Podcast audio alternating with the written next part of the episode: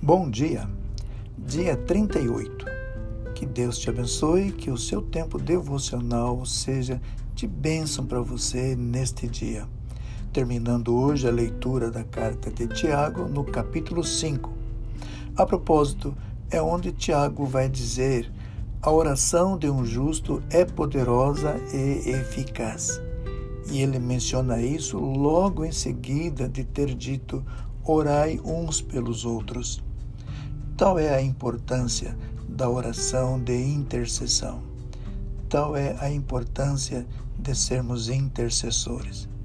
E para isso é preciso que estejamos completamente na presença do Senhor, nas mãos do Senhor, para que, justificados por Cristo, a oração nossa seja poderosa e eficaz.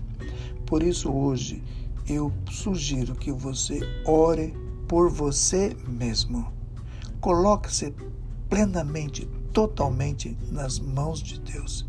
Que esse tempo de jejum e oração não tenha sido em vão, mas que você continue com esse hábito, continue com essa atividade, que você continue praticando esse tempo a sós, esse momento devocional, esse momento na presença de Deus, para que Deus então use você à plenitude como um intercessor e que sim, a sua oração seja poderosa e eficaz.